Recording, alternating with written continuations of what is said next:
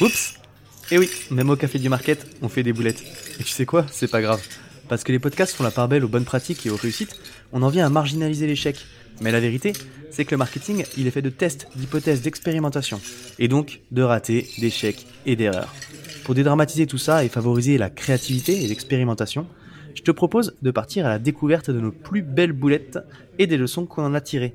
Des histoires vraies, partagées de bon cœur par des marketeurs de tous les horizons. Et comme partager ses erreurs, c'est pas toujours évident, ça demande du recul et du courage, je t'invite à les découvrir avec bienveillance. Le podcast est soutenu par Pledzi, mon logiciel de marketing automation préféré que je t'invite à découvrir sans hésiter. Et maintenant, passons à l'épisode. L'histoire du jour nous est partagée par Claire Murg, responsable marketing et communication chez Next 360, et cette fois, on va parler événementiel. À l'époque, Claire est en stage depuis 6 mois chez Be My App.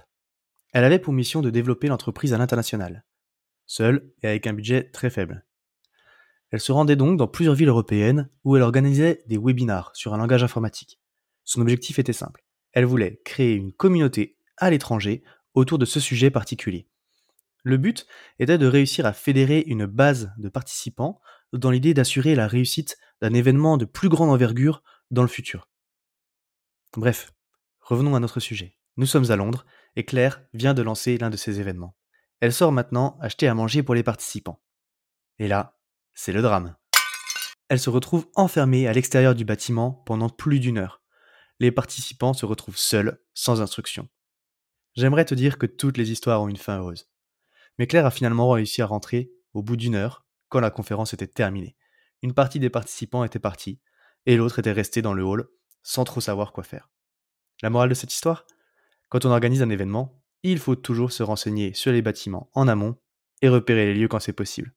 Et comme nous venons de le voir, il peut aussi être salvateur de fournir un numéro de contact d'urgence aux participants qui pourront vous joindre si besoin. Et voilà, c'est tout pour la boulette d'aujourd'hui et on se retrouve très bientôt pour une nouvelle histoire. Et voilà pour aujourd'hui. Merci d'avoir écouté ce témoignage jusqu'au bout.